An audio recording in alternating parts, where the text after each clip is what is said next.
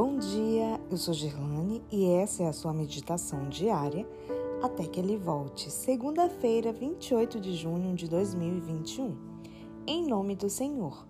Verso de hoje, 1 Samuel 17:45.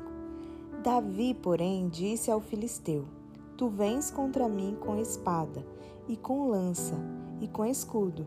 Eu, porém, vou contra ti em nome do Senhor dos exércitos.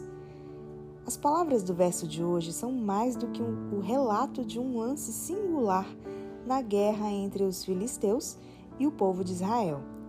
Acima de tudo, constituem uma prova de que o pouco com Deus é muito. Aos olhos humanos, a ousadia do jovem Davi, em face das ameaças do gigante Golias, não passava de uma demonstração de imaturidade. Em nossos dias, aquele duelo seria, seria equivalente a uma luta entre um homem franzino e o mais forte dos pugilistas. Mas quando os filisteus já ensaiavam o grito de vitória, a situação mudou completamente. E o que contrariou a lógica das coisas? O fato de Davi ter partido para cima do gigante em nome do Senhor. Não há derrota quando o nome do Senhor é invocado. Há, no entanto, algumas condições para que Deus supere as limitações do mais fraco. Na luta entre Davi e Golias, por exemplo, as circunstâncias favoreciam a intervenção divina. Deus não podia mais ser ultrajado pela zombaria dos filisteus. Outro fator importante era a lição que Deus queria ensinar aos filhos de Israel. Eles deviam aprender a confiar no Senhor dos Exércitos. Desde a saída do Egito, a história do povo hebreu tinha sido um milagre da intervenção divina. E na luta contra os filisteus, não deveria ser deixada de lado a confiança nas possibilidades divinas. Mas havia uma condição indispensável.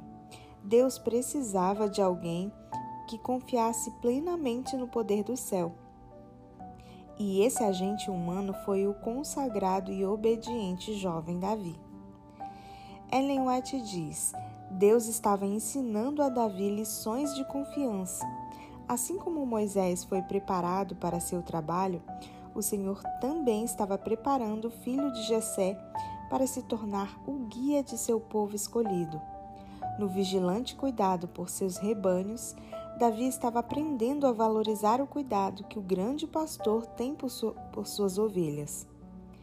Quando Davi avançou em nome do Senhor, havia um tom de intrepidez em sua voz, um aspecto de triunfo e regozijo em seu belo rosto.